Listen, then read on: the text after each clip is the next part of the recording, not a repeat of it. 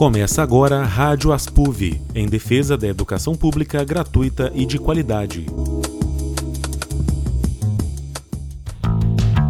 Está começando agora o Rádio Aspuv, o programa da Aspuv, a seção sindical dos docentes da UFV. Aqui é um espaço para discutirmos assuntos relacionados à educação, aos serviços públicos e aos nossos direitos. Tudo do ponto de vista do trabalhador. A América Latina é uma região marcada pela exploração, desde os tempos coloniais até hoje, com a implacável interferência das economias centrais. Temos uma história de massacres, golpes e revoluções, mas marcada por uma obstinada resistência. E é sobre a resistência latina que nós vamos falar no programa de hoje. Que define a América Latina e traz bases comuns a essa região, de modo que possamos falar em uma identidade e também em uma resistência latina. A América Latina engloba praticamente todos os países da América do Sul e Central. É região do continente onde hoje se falam primordialmente línguas de origem latina, uma das heranças do período colonial. E aí está. A condição colonial é uma base comum que se reflete no entendimento que temos hoje. Os países latino-americanos foram colônias de exploração, ou seja, colonizados por metrópoles europeias a fim de obter o máximo possível de recursos. Foi um sistema baseado na escravidão, no genocídio, nos grandes latifúndios, no envio da produção para o mercado externo e nas restrições a um processo de industrialização. Nossas riquezas, como os metais preciosos, abasteceram a burguesia europeia, inclusive dando impulso à Revolução Industrial Inglesa. Vieram os processos de independência. Formalmente deixamos de ser colônia, mas continuamos subjugados aos interesses imperialistas.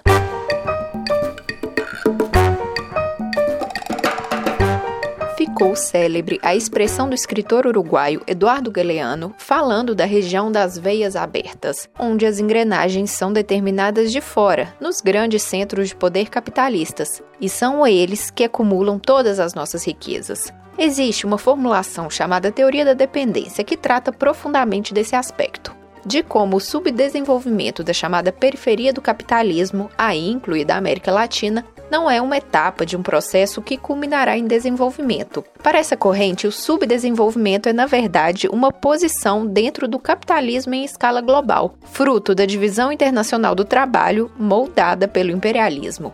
De um lado, temos os países que centralizam a acumulação de capital a partir de indústria e tecnologia avançadas. Do outro, aqueles que fornecem matéria-prima, mão de obra barata e que têm indústria especializada em produtos de mais baixo valor e pouca tecnologia. São, obviamente, situações desiguais que culminam em uma nova dependência.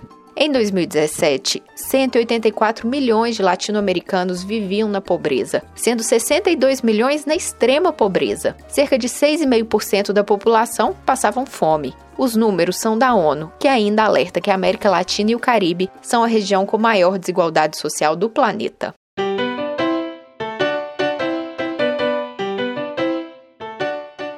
A história da América Latina é cheia de agitações, levantes, revoluções, contra-revoluções, golpes. E é uma história de resistência. A resistência negra frente à escravidão e agora ao racismo e às mais diversas formas de violência que matam sem parar. A resistência dos povos originários frente ao genocídio e ao apagamento de sua cultura. A resistência do trabalhador frente à enorme concentração de renda e à falta de direitos básicos como saúde e educação.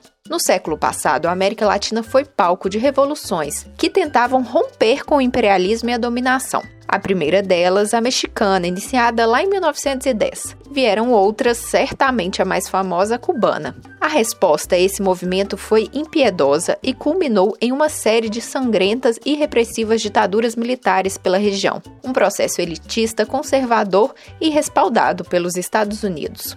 E agora, século XXI, temos visto recentemente a ascensão de governos conservadores em diferentes países. Reflexos se dão, por exemplo, na restrição ainda maior de processos democráticos, na cada vez mais intensa exploração da mão de obra e na padronização de um único estilo de vida, urbano, moderno. São questões que afetam sobremaneira a América Latina, já carente de democracias realmente efetivas e populares, e com um histórico de exploração intensa do trabalhador.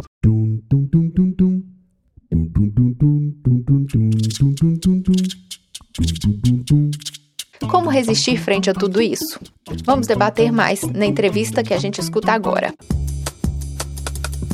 Entrevista. Boa tarde a todos e todas. Sou Lucas Henrique Pinto, é, sou brasileiro, sou de Minas Gerais, mas tem 11 anos que eu moro fora do Brasil. Durante esse tempo eu fiz um doutorado aqui na Argentina, depois eu tive dois anos no México também. Eu sou licenciado em filosofia e tenho um doutorado em ciências sociais. Trabalho a questão da ecologia política na América Latina, conflitos ambientais, né, e um debate nessa linha, é, sempre tentando pensar o Brasil dentro da América Latina, né, que é algo que é um desafio e tento contribuir nessa linha. Os povos latino-americanos são carregados de resistência. Se a gente pensar desde os povos originários que lutaram e lutam pela sua cultura, pelo seu território, seu modo de vida, os imigrantes, né, que vieram e compuseram também os estratos mais baixos da população pensando aqui no caso brasileiro, né? Estão ligados também no princípio da organização dos trabalhadores aqui, dos sindicatos e também os diversos movimentos sociais por terra, moradia, direitos trabalhistas que também compõem todo o continente, né? Aí você consegue ampliar isso pensando também nos movimentos anti-imperialistas, revolucionários, aí trazendo aí para um panorama um pouco mais histórico, que torna a nossa região tão rica em lutas.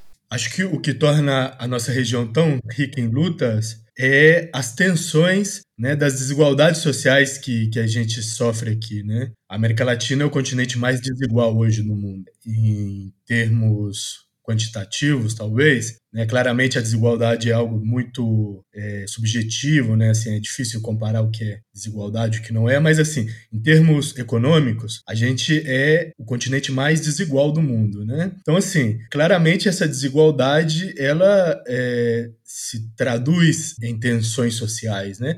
E essas tensões sociais tendem a traduzir em conflitos, né? Claramente, se a gente está sobre governos militares ou governos autoritários, que é algo também que acompanhou a América Latina ao longo da sua história, essas lutas tendem a ser mais invisibilizadas, né, mais escondidas, né? A história oficial também cumpre um papel nesse sentido. Mas assim, essas tensões sempre existiram e sempre existem, né? Então assim, a riqueza no panorama de lutas da América Latina, né, ele infelizmente está vinculado às desigualdades, né, que a gente sofre aqui, é, desigualdades raciais, desigualdades de gênero, né, desigualdades econômicas. Então assim, é, parte um pouco daí, né? E, e não só é, das desigualdades, como também da riqueza cultural né, que a gente tem aqui na América Latina, né, o continente onde se encontrou o africano, o negro, o, o, o europeu, né, chamado de branco, e de, tardiamente também o, os povos orientais, e os povos originários. Né? Então, assim, essa miscelânea, essa, essa, esse arco-íris né,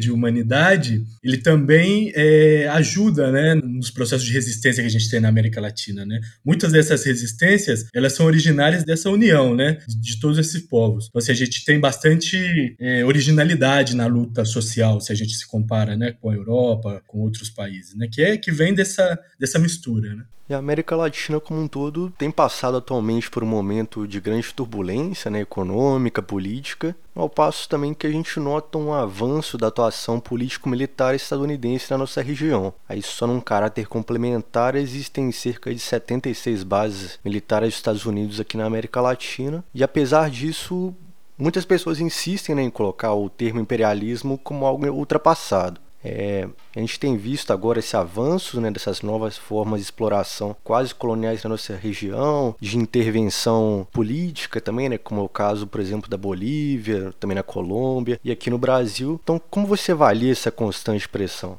Essa pressão dos Estados Unidos, né, ela está vinculada ao que eles chamam aqui em espanhol da, da política do pátio traseiro, né, que, que, é a política do quintal, né. A política externa dos Estados Unidos, né, historicamente, ha considerado, né, a América Latina como parte dos seus domínios geopolíticos, né. A gente vê isso muito claramente no processo de independência de Cuba, né, nas tensões com Cuba, é, Porto Rico, né, assim, o próprio Canal do Panamá, né, ou a questão da ocupação militar na guerra contra as drogas, né, entre aspas, na Colômbia, ou seja, existe uma pressão né, geopolítica histórica né, dos Estados Unidos na América Latina, né, no, no Haiti, assim, é mais fácil, né, tentar falar dos países que não sofreram invasão militar dos Estados Unidos que ao revés, né? Assim, praticamente toda a região sofreu diretamente ou indiretamente. Né? O próprio golpe militar no Brasil teve ingerência, né, da, da política exterior americana, todas as ditaduras, né? Todos esses processos foram legitimados, né, pela potência militar dos Estados Unidos, pela potência política dos Estados Unidos. E, é, assim, essa é, tem sido uma, uma longa história, né? Assim, uma longa tradição que foi um pouco rompida, né, ou, ou, pelo menos perdeu intensidade, durante a administração do Bush filho, né, do W. Bush, que aliou tanto o momento onde a política exterior dos Estados Unidos se voltou né, totalmente para o Oriente Médio, com a questão da invasão do Afeganistão, né, primeiro e depois do Iraque, e também um, um momento onde, é, na América Latina, né, a gente teve é, o declínio político do neoliberalismo, né, a partir do final da década de 90. Então, assim, é, a gente tinha ao mesmo tempo governos né, não alinhados automaticamente com os Estados Unidos, né, que é algo também novo né, para esse momento que, que tantos presidentes juntos, né, tivessem uma visão, uma, uma postura crítica com os Estados Unidos, né, alguns mais como Chaves, outros menos como Lula, mas assim, em nenhum desses casos do que a gente chama de progressismo é, repetia esse alinhamento automático, né, que hoje a gente viu com Bolsonaro, que a gente viu com Maurício Macri aqui na Argentina, né, etc. Então assim, é, durante esse período, né, de 2003 até durante a administração do Obama, né, que no final já foi antecipando um pouco dessa política do Trump, né, de voltar a essa perspectiva da América Latina como pátio traseiro. A gente teve um momento, né, com a, a negação por a aceitação da ALCA, né, da área de livre comércio das Américas, foi um momento de inflexão, né, mas assim a história tem sido uma história sempre de ingerência dos Estados Unidos nas políticas internas nossas, né. Então assim é uma costume, né.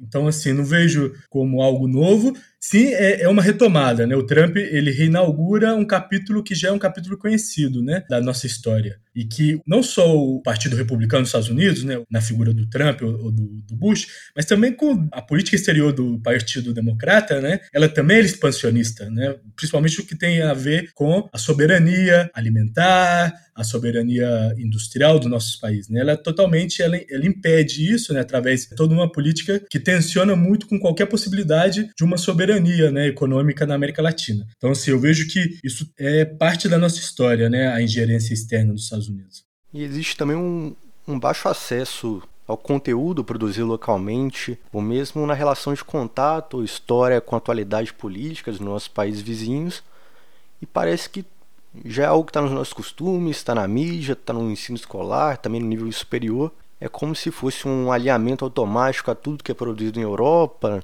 é, na América do Norte. A gente acaba enxergando nossos vizinhos como exemplos ruins, né? A gente teria que se espelhar sempre nas grandes nações do grande ocidente desenvolvido, entre aspas, assim, né? Então, por que, que a gente conhece tão pouco do que acontece aqui no entorno? A gente não compartilha pautas, não compartilha experiências, conhecimento. Então, acho que é, essa questão ela é muito visível, né? É, essa fratura que você coloca entre Brasil e os outros países da América Latina. E assim, eu acho que durante a Guerra Fria, né, ela foi, ela teve maior intensidade, né? Dado todo esse processo da Revolução Cubana e, e de toda a, esse processo de mobilização política, né, que a Guerra Fria ela visibilizou, o Brasil, né, a partir da ditadura militar, com esse alinhamento automático com os Estados Unidos, né, ele começa a replicar essa lógica política americana, né, que em parte teve né, o objetivo e conseguiu fazer isso plenamente, separar o Brasil da América Latina. Né? E o Brasil não é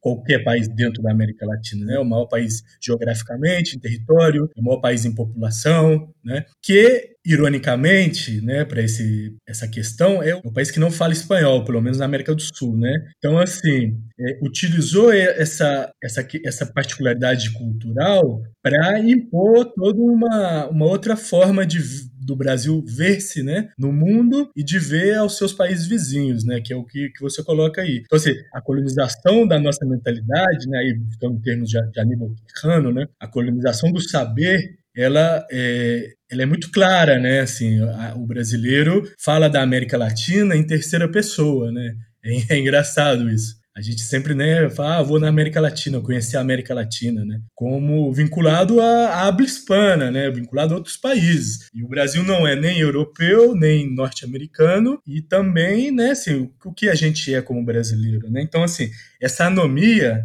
né, de parte da população brasileira, claramente que, né, que muitos setores não pensam assim, ela isola o Brasil até culturalmente, né? O Brasil se crê algo é, único no sentido assim, né? Ele não é parte da América Latina, mas ele também não é parte de, do, do norte global, né? É um processo muito complexo e que tem vários fenômenos que demonstram como os Estados Unidos foi né, fundamental nisso. Sei lá, a própria difusão global da bossa nova durante os anos 60, né, em contraposição à trova cubana, né, que era muito mais politizada. Né? Então, assim, você tem uma, uma forma como né, o Frank Sinatra, né, virando amigo do, do Tom Jobim, não sei, do João Gilberto. Claramente que né, o Brasil é uma potência cultural e não, não falo que, que o sucesso mundial da Bossa Nova não tem mérito próprio. Né? Agora, se ele foi utilizado politicamente ou não é, é algo que a gente tem que discutir, né?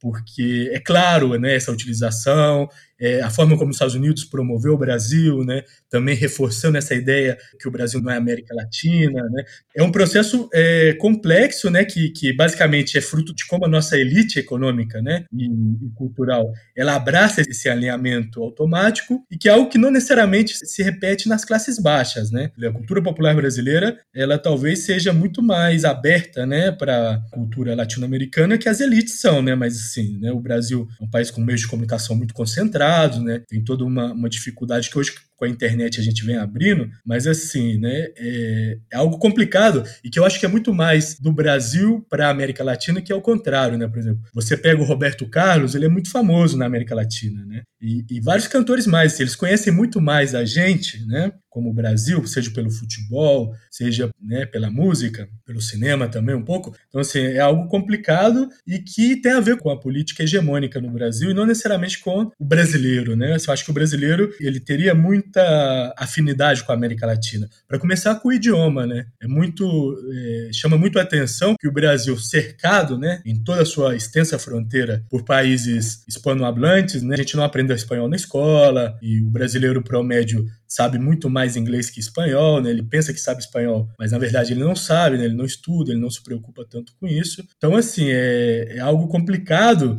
e que tem vários fatores, né? Assim, o, o, o, fator central talvez seria a importância geopolítica do Brasil, né? E a importância geopolítica de que o Brasil não esteja alinhado com a América Latina, né? E, e, talvez nisso a gestão do Lula foi uma exceção, né? A gestão do PT, né, os 13 anos do PT no governo, foi um, um momento de quebre disso, né? E talvez por isso também ele tenha sido tão perseguido pela, pela elite, né? É interessante o ponto que você coloca, que a gente consegue pensar também essa relação com os vizinhos que tende a ser vista sempre com maus olhos, né? A gente tem o, o, exemplo clássico da, da ideia do Foro de São Paulo, é, da relação com a Venezuela, com Cuba. Então, como é que a gente consegue explicar de verdade como é essa relação do Brasil com esses países e o que são esses espantalhos né, sempre utilizados quando a gente vai falar dessas relações geopolíticas no nosso continente. Essa estigmatização, ele é parte ignorância, né, e ela é parte geopolítica, né, que é o que eu expliquei antes, né, mas assim, além de tudo, ela é parte muito de um desconhecimento, né, assim, um preconceito realmente, né, de afirmar coisas, né. O brasileiro promédio fala da Venezuela sem nem saber o que é a Venezuela, né, sem saber o mínimo sobre a história da Venezuela, né, reproduz slogans, reproduz, né, coisas que ele escuta por aí, mas assim, né, a gente sabe que a gente conhece muito pouco da história da América Latina. Né? A gente conhece muito pouco porque a, a nossa educação formal ela não dá elementos para isso. A gente estuda muito mais a história europeia na escola que a história né, da América Latina. E isso é, é muito visível, né? Quando você sai do Brasil, você vê né, todo esse desconhecimento, essa ignorância que a gente tem dos vizinhos. E é, parte desse medo, dessa vinculação nossa com esses países é pela história de luta que esses países têm. Desde o processo de descolonização, né, a, o processo de independência da América Hispânica é muito diferente, né? A declaração da independência nossa. Esses países, no geral, eles saíram de ser colônias espanholas para ser repúblicas diretamente, né? O Brasil tem esse processo de transição imperial, onde o filho do rei de Portugal declara a independência. Então, assim, a, América Latina ela tem uma história de revoluções, né? Todas as independências é, dos estados nacionais aqui foram processos de revoluções, né? De uma elite crioula, que eles chamam, uma elite é, que decide independizar do Império Espanhol e que, né, em muitos casos, faz uma reforma agrária, elimina a escravidão décadas antes do Brasil. Né? O Brasil não, não só foi tardia a independência do Brasil em comparação à América Hispânica, né? mais de 80 anos depois, senão ela também, muito das coisas que conseguiu fazer durante as lutas pela independência nesses países, né, como avanço, o Brasil chega muito tarde nisso, ele não chega nunca, né? Em algumas questões pontuais. Claramente que assim, né, a Argentina é muito diferente da Venezuela, existe uma diversidade, mas ah, o processo de independência deles foi, foi bem parecido, né? A, a, a ideia de pátria grande, né? Essa ideia de formar um, um país único, Simão Bolívar, San Martín, toda essa história do, do, dos líderes, né? Revolucionários dos processos de independência da América Latina, eles são exemplos que, que, que, dá medo à nossa elite, né? Deu medo é, durante é, o século XVIII, XIX e dá medo até hoje, né? Que ficou essa coisa, né? Que sabe como é, o Brasil tem a aprender desses povos também, tem a ensinar também, mas tem muito o que aprender, né? De todo esse processo de, de levantamentos populares, todos esses processos de reivindicações de direitos básicos que é uma história muito mais parecida à nossa do que a história do feudalismo europeu que a gente estuda, né, muito mais, principalmente nas escolas, né, de ensino médio, ensino básico. É, trazendo também para um pouquinho, acho que voltando e retomando alguns pontos para a gente pensar a realidade atual, acho legal a gente trazer o contexto da Bolívia, por exemplo, onde houve o, um golpe de Estado, onde foi derrubado o presidente Evo Morales, e mais recentemente, pelo Twitter mesmo, o Elon Musk, que é diretor da Tesla, né, uma empresa americana, foi contestado em relação ao interesse né, que as pessoas teriam no apoio ao golpe para poder obter é, recursos naturais, né, principalmente o lítio da Bolívia. E o, o, Brasil também, nesse novo alinhamento com os Estados Unidos, acaba se colocando numa posição onde atua contra esses vizinhos que historicamente a gente não tem tanto contato, mas agora começa a perseguir um pouco mais. Né? Como você avalia essa relação também das grandes empresas, nos interesses econômicos, dos recursos, né? Aqui na América Latina como um todo, os outros países já vêm com olhos grandes, né? Claro, é que esse é um processo desde a colônia, né? Assim, a gente foi historicamente eh, os países que, que vendia né, produtos primários, né? E que foi a gente foi saqueado, né? Tanto pelos metais, ouro, prata, também né, nossa biomassa, nossas reservas florestais, né? Tudo isso foi o que financiou né, a acumulação primitiva do capitalismo. Né? Muita gente defende que todos esses recursos né, extraídos daqui gerou a acumulação primária né, que permitiu a industrialização da Europa e, e o, a mundialização do capitalismo como modelo econômico. Então, assim, é, uma, é parte da nossa história e que é, vem sendo né, renovada é, nesse momento atual. Né? Assim, são é o debate de neocolonialismo, que muitos dizem, né, que tem a ver com acumulação por despossessão, que é um conceito do geógrafo inglês David Haven, né, que é que esse processo né, de é, capturar nossos recursos, né, de expulsar as populações originárias, as populações indígenas dos seus territórios históricos e é, privatizá-los. Né? No caso da Bolívia, é, com a questão do lítio, né, principalmente, mas também com todo o que representava né, o Evo Morales como, como indígena, né, um governo cheio de contradições também, de tensões claramente, né, mas um governo que rompia com a lógica, né, um governo que representava de alguma forma a população boliviana. E que sofreu um golpe, né, um golpe militar, um golpe político, né, muito claro. E a gente vê como, como isso chega no Brasil, né? Aí dá para, né, o caso da Bolívia que você coloca, dá para a gente ver claramente né, os dois pesos e as duas medidas, como o Brasil se, se insere nesse debate político da América Latina. Sempre, é, né, pelo menos os meios de comunicação, sempre, o governo quase sempre reproduzindo esse alinhamento automático com os Estados Unidos, e que é visto essa política aqui no, nos outros nos países hispanohablantes, né, eles falam muito do subimperialismo brasileiro que é essa utilização do capital político e simbólico do Brasil, como o maior país da América Latina, para reproduzir né, os interesses dos Estados Unidos e para reproduzir, em segunda medida, os interesses da elite brasileira, né, que é também colonial. Né? Ela coloniza tanto o Brasil né, internamente, como ela é expansiva. Né? Ela procura colonizar os recursos naturais dos países vizinhos, né? ela, ela reproduz essa lógica né, de, de ocupação, né, e não uma lógica de integração, né, que seria talvez o que a gente esperaria do Brasil, né? E que muitos dos, dos nossos irmãos aqui esperam, né? Que o Brasil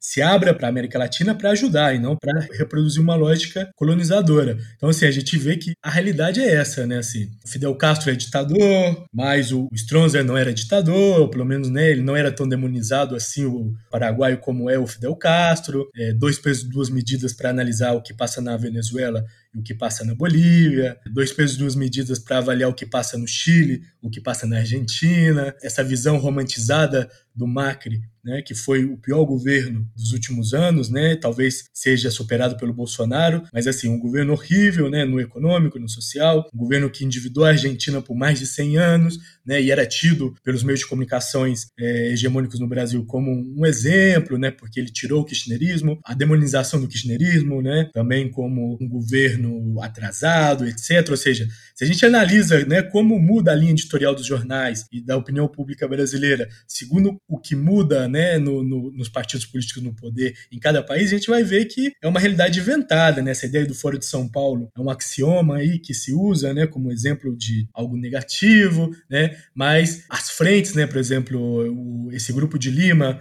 né, que foi um grupo formado é, para legitimar um, um, golpe de Estado na Venezuela, e não entramos nos méritos né, do governo do Maduro, mas é um, que é um governo que ganhou as eleições, e essa galera defende né, um golpista declarado e isso não é discutido, né? Assim, não é demonizado, né? Como como foi o Foro de São Paulo. Então, assim, é algo muito burdo, inclusive, né? Assim, é, é algo que a gente só vê no Brasil dessa intensidade, nessa leitura tão parcializada dos processos, né? Históricos.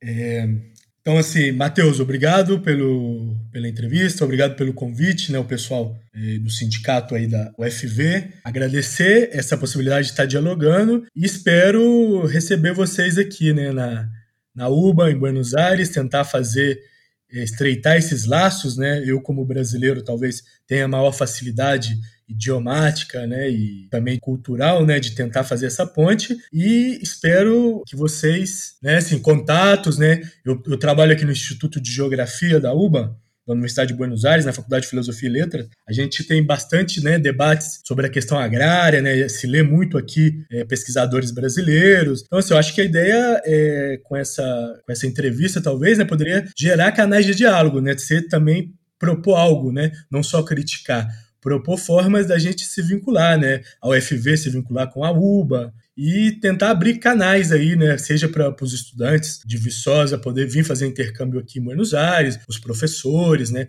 Também vocês tentarem é, levar pessoas daqui, né, para estar tá participando de, de eventos aí em Viçosa quando a pandemia deixar, né? Mas fica aberto aí essa possibilidade, né? E qualquer coisa, pedir meu contato. Um abraço. Rádio Aspuv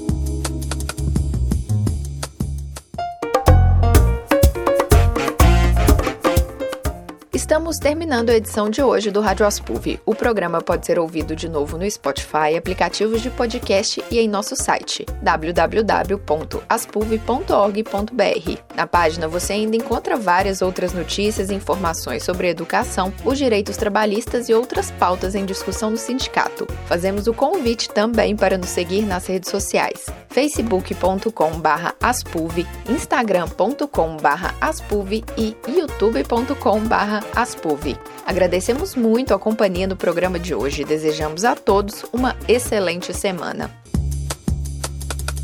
Rádio Aspuv. O Rádio Aspuv é uma produção da Aspuv, a seção sindical dos docentes da UFV. Diretor responsável Edgar Leite de Oliveira. Edição de texto e locução Fernanda Ponzio. Edição de áudio, produção e reportagem Matheus Mota. Trabalhos técnicos Carlos Souza.